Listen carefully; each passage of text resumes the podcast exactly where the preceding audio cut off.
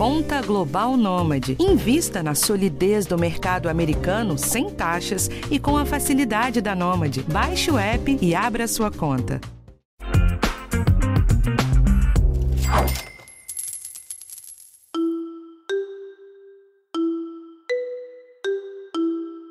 Recentemente, o governo federal anunciou a autorização para a realização de milhares de novos concursos públicos. Ao todo, são 4.436 vagas para trabalhar em 21 órgãos do governo e as oportunidades são para candidatos de diferentes níveis e áreas. Outras instituições federais também já tinham anunciado novos concursos, como o IBGE, por exemplo, que abriu mais de 8 mil vagas. Além disso, diversos órgãos regionais, como tribunais de justiça, Ministério Público dos Estados e prefeituras de todo o Brasil, também têm milhares de vagas toda semana. Com o reaquecimento das contratações no setor público, muita gente pode pensar em se dedicar para tentar passar em algum concurso. Neste contexto, tem quem escolha se dedicar integralmente aos estudos para garantir uma vaga. Pensando nisso, neste episódio eu vou falar sobre como se organizar financeiramente para largar tudo para estudar para um concurso. Eu sou a Bruna Miato e esse é o podcast de educação financeira do G1.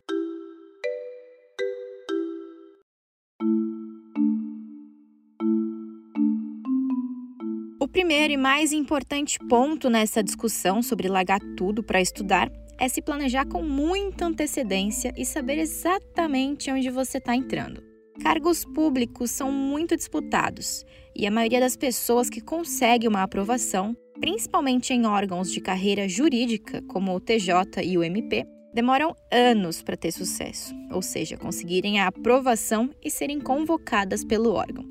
Essa semana eu conversei com o Matheus Andrade, que já foi aprovado em seis concursos públicos e alguns deles bem concorridos, como o de escrevente técnico judiciário do TJ de São Paulo e o de auditor fiscal no Banco do Brasil. Duas dessas aprovações foram em primeiro lugar. Ele trabalhou por alguns anos na carreira pública e hoje dá aulas preparatórias para outros candidatos.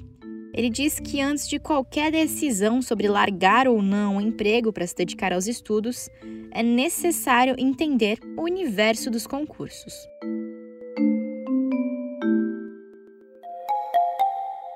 Primeiro, ela tem que entender um pouquinho do contexto de que o trabalho na iniciativa privada e cargos na iniciativa privada e o concurso público são diferentes. Eu falo disso porque muita gente vem muito iludido né, no universo de concurso e acha que vai ser da mesma maneira, tão rápido quanto é, uma aprovação no concurso público, quanto uma entrevista e uma contratação, e não é. Então, normalmente eu sempre recomendo para as pessoas que elas primeiro, primeiro elas entendam esse universo, entrem no universo é, e comecem uma preparação conciliando no primeiro momento. E aí, depois que você já entender o contexto do que é um concurso público, que é um projeto de médio e longo prazo, é, e talvez você possa amplificar o seu resultado ou é, trazer mais para próximo, in, impulsionando com um, uma largar um emprego e ficar full time. Então, o que, o que normalmente eu vejo é que às vezes a pessoa faz mais ou menos como aquela pessoa que vai na academia, decide que vai começar a treinar na academia, é, e já compra suplemento, compra roupa de fazer ginástica, compra não sei o quê, ela nem foi ainda. Eu costumo falar, primeiro você vai na academia um tempo, depois fala, não, eu vou precisar de uma roupa e tal, depois que você já está fazendo. Então, no concurso é parecido. Primeiro você entra no universo, começa a estudar, e aí vai, vai aprendendo, né, um processo de aprendizado, não só do conteúdo, mas de como funciona, de quais concursos, de qual carreira você vai seguir. E aí, uma hora que você já estiver bem estruturado financeiramente, a gente vai falar disso, mas quando você já estiver estruturado financeiramente mais consciente de qual é o projeto, aí vale a pena para impulsionar o resultado. A ideia aqui, então, é que para quem está começando a estudar agora, é preciso percorrer um caminho antes, entendendo as dinâmicas das provas, para além de entender bem o conteúdo. A demora para conseguir uma aprovação, que é o que acontece com boa parte dos candidatos, é um fator que deve ser levado em consideração. Então, a recomendação é não largar uma fonte de renda segura acreditando que você vai conseguir passar na prova em pouco tempo porque muitas outras coisas entram na conta. Eu costumo falar isso, né? O concurso público, quando ele é rápido, ele ainda demora. Se você passar muito rápido, tipo, ó, consegui a aprovação no meu primeiro concurso estudando seis meses, vai demorar. Porque até você, isso vai homologar o concurso, é todo um trâmite jurídico, né, de todas as fases do concurso, até estar tá pronto e apto a convocar candidato. Então isso demora e talvez você tenha passado, mas talvez você ficou um pouco mais no final da lista, eles começam aproveitando os primeiros, enfim. Até quando é rápido, demora. Então você tem que ter em consideração que vai demorar. E aí, qual que é o lance? Normalmente o que eu falo para as pessoas é a questão de como você organizou o projeto do concurso público. Então, por exemplo, a questão financeira, ela é um fator importante para a vida adulta, não tem como você não pensar nisso e abandonar, enfim, e vamos entrar no projeto de concurso público. O que, o que eu vejo mais na prática, quando funciona, é quando a pessoa já tem um planejamento e uma, uma reserva financeira que é capaz de, de manter pelo menos os gastos médios né, da, daquela pessoa durante um período. E aí, qual período, Matheus? Depende. Eu costumo pensar sempre em dois anos. Esse é um período, vamos dizer assim, é, que você faz a conta lá de qual o seu gasto mensal. Ah, o meu gasto mensal é dois mil reais. Esse é o meu gasto mensal médio. E aí você multiplica isso por 24, você teria que ter 48, 50 mil reais lá para se manter estudando tranquilamente né, durante esse período. E aí depois pode ser que você prolongue, pode ser que você diminua esse tempo, mas esse é um tempo mais ou menos mínimo que eu vejo para a pessoa abandonar um emprego e entrar full time. Então, primeiro é entender né, como funciona o universo de concurso público, depois é, é fazer esse planejamento financeiro para que você não fique é, à mercê de ter que voltar, e, enfim. E, e o problema não é nem ter que voltar, é às vezes desistir já no começo e se frustrar, se sentir mal, porque isso acontece também. O Marco Aurélio é engenheiro civil e foi aprovado em um concurso público há dois anos. Ele resolveu tentar a carreira pública depois que começou a ficar insatisfeito com o trabalho em uma empresa do setor privado. Ele entendeu que o melhor seria parar de trabalhar para se dedicar aos estudos, mas antes passou um ano inteiro só guardando dinheiro. Ele continuou na empresa juntando uma grana enquanto fazia trabalhos por fora para ter dinheiro extra. Ao mesmo tempo, ele passou a gastar apenas com despesas essenciais. Eu comecei a montar minha reserva de emergência durante o último emprego que eu tive, que durou três anos. E aí eu vi que depois de dois anos eu estava insatisfeito, queria fazer outras coisas e decidi fazer concurso. Então, o último ano inteirinho que eu trabalhei para essa empresa, eu fiz essa reserva de emergência e me programei para que ela pudesse durar aproximadamente aí um ano com despesas básicas, que foi o período que eu planejei que eu estaria desempregado para ter tempo para estudar, me organizar, até passar no concurso e também ser convocado. Na prática, aconteceu que levou um ano e cinco meses, um ano e meio quase, então eu tive que apertar um pouco mais as contas, mas a reserva de emergência foi fundamental porque eu consegui me manter com ela, ela ajudou a pagar as contas básicas. Então eu fiz esse planejamento e acabou dando certo. Também tem outras histórias e alternativas, como essa que o Matheus contou. Eu tenho casos, né? Tenho, uh, comentei uma vez o, o, Pedro Sobral, um aluno meu, que, que ele, ele largou o emprego, ele tinha um emprego é, que ganhava razoavelmente bem, ele vendeu o carro que ele tinha e vendeu uma moto, vendeu uma participação que ele tinha numa empresa, ele abriu mão de tudo para estudar e conseguiu um resultado muito rápido, muito rápido. Ele colocou naquela balança, é, vamos dizer assim, uma pressão interna muito maior, porque enfim, ele abriu mão de quase tudo que ele tinha para poder investir no concurso público, ele deixou um, um, período pelo menos de dois anos. Então eu vi, por exemplo, casos de alunos que, que conseguiram é, esse, esse planejamento, mas ele teve que fazer uma estrutura, uma estruturação familiar. Então, por exemplo, quando você já é casado ou tem um relacionamento, é, eu acho que uma coisa que tem que estar tá nessa balança é, o, é, o, é, a conversa com o parceiro e, a, e esse planejamento. Porque, assim, no primeiro mês é lindo, né? A pessoa te apoia, vai estuda, é isso aí, é legal. Daí um tempo começa a ficar chato, aí você nunca está presente, é, a grana vai diminuindo, você quer viajar e não tem como viajar. Então, eu acho que uma coisa que tem que estar tá nesse projeto de planejamento, esse pacto que você faz com a sua família, e ele tem que ser muito claro. Eu sempre falo, trazer a família ou quem é próximo para o projeto.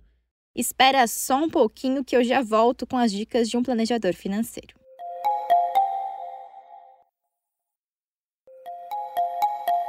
O Rodrigo Azevedo é economista, planejador financeiro e sócio fundador da GT Capital, que é um escritório de investimentos do BTG Pactual. Ele diz que é possível sim largar tudo para estudar, mas que isso só dá para ser feito com muito planejamento. O primeiro passo para colocar esse projeto de pé é de fato ter um controle muito grande sobre o seu orçamento pessoal.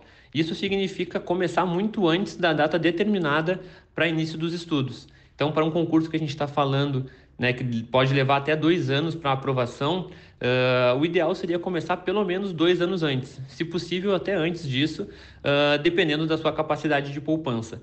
Então, tendo um controle uh, mais rigoroso sobre o seu orçamento, entendendo quais são os seus gastos essenciais hoje e quais serão no período de estudo, entender se existe algum gasto extra que pode vir a acontecer no período de estudo, como algum material né, com um custo mais elevado, algum curso extra que, que pode ser necessário fazer, ser feito, e também já desde já, desde o início, então desde esses dois ou três anos antes, já fazer ajustes né, de gastos mensais que não são essenciais. Né, uma vez que no período de estudo vai ser realmente você vai passar por uma readequação né, no seu modo de vida, no seu nível de vida que você leva na parte financeira. Além da organização com o dinheiro, o Rodrigo chama a atenção para outro ponto importante. Pode valer a pena investir parte dessa grana que vai sendo poupada para que o dinheiro renda e possa repor as oscilações de preços causadas pela inflação. Mas não é qualquer investimento, viu? Muito pelo contrário. Aqui é essencial colocar os recursos apenas naquilo que é muito seguro, como a renda fixa. Em situações como essa, não dá para abrir mão da segurança de ter um retorno garantido. É fundamental ter previsibilidade quando estamos falando de passar um tempo sem outras fontes de renda. Além disso, o Rodrigo afirma que é imprescindível escolher investimentos com alta liquidez, ou seja, que são fáceis de serem retirados do seu banco ou da sua corretora. Uh, e aí, uma vez que você já identificou isso e conseguiu construir ao longo do tempo a reserva necessária para suprir né, os seus dois anos sem renda entrando, é importante que esse recurso seja alocado numa aplicação de renda fixa, né, que tenha um baixo risco, uma vez que ela vai ser a sua renda né, durante esse período de dois anos. Uh, também é muito importante que boa parte, se não todo o recurso, esteja com liquidez ou com uma liquidez muito baixa, dado que você vai fazer retiradas mensais. E para isso, né, os investimentos que a gente identifica como sendo os melhores seriam o Tesouro Selic, né, que você tem uma liquidez uh, diária, CDBs de grandes bancos também, né, são títulos que permitem que você faça um resgate uh, de maneira imediata, uma vez que você precisa desse recurso, e considerando a taxa de juros que nós temos hoje uh, no mercado e devemos ter aí pelos próximos anos, também consegue entregar uma rentabilidade Muito interessante. Então, uh, tudo parte realmente de uma organização prévia, né, de ter um conhecimento uh, bastante grande né, e ajustado do seu orçamento pessoal, construir essa reserva e depois alocar essa reserva em investimentos né, que possibilitem um ganho interessante, né? lembrando aqui muito importante de que nesse caso a gente não está focando na rentabilidade, né? a rentabilidade ela deixa de ser importante uh, para esse objetivo e sim uh, o que se busca aqui é uma, claro, né, que, que esse recurso esteja remunerado, mas muito mais do que isso, que esse recurso possa ser utilizado mensalmente para suprir as suas despesas mensais, uma vez que você não está tendo uma renda, né, em prol de lá na frente passar a ter uma renda uh, significativa, uma vez que é aprovado no concurso.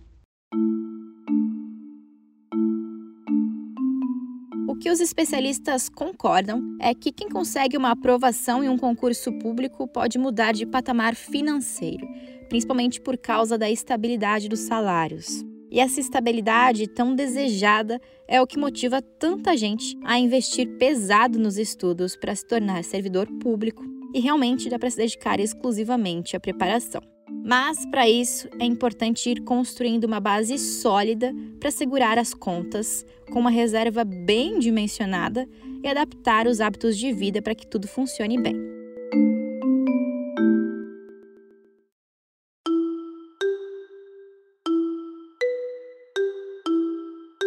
Bom, gente, esse foi o episódio de hoje e na semana que vem tem um tema diferente aqui para você. O podcast de educação financeira está disponível no G1 no Globoplay ou na sua plataforma de áudio preferida. Não deixe de seguir o podcast no Spotify, na Amazon ou de assinar no Apple Podcasts. Você também pode se inscrever no Google Podcasts, no Castbox ou favoritar na Deezer. Assim, você recebe uma notificação sempre que um novo episódio estiver disponível. E não deixe de avaliar o podcast na sua plataforma preferida. Isso ajuda esse conteúdo a chegar para mais gente. Eu sou a Bruna Miato, assino o roteiro e produção desse episódio, e a edição é do Gabriel de Campos. Um abraço e até a próxima.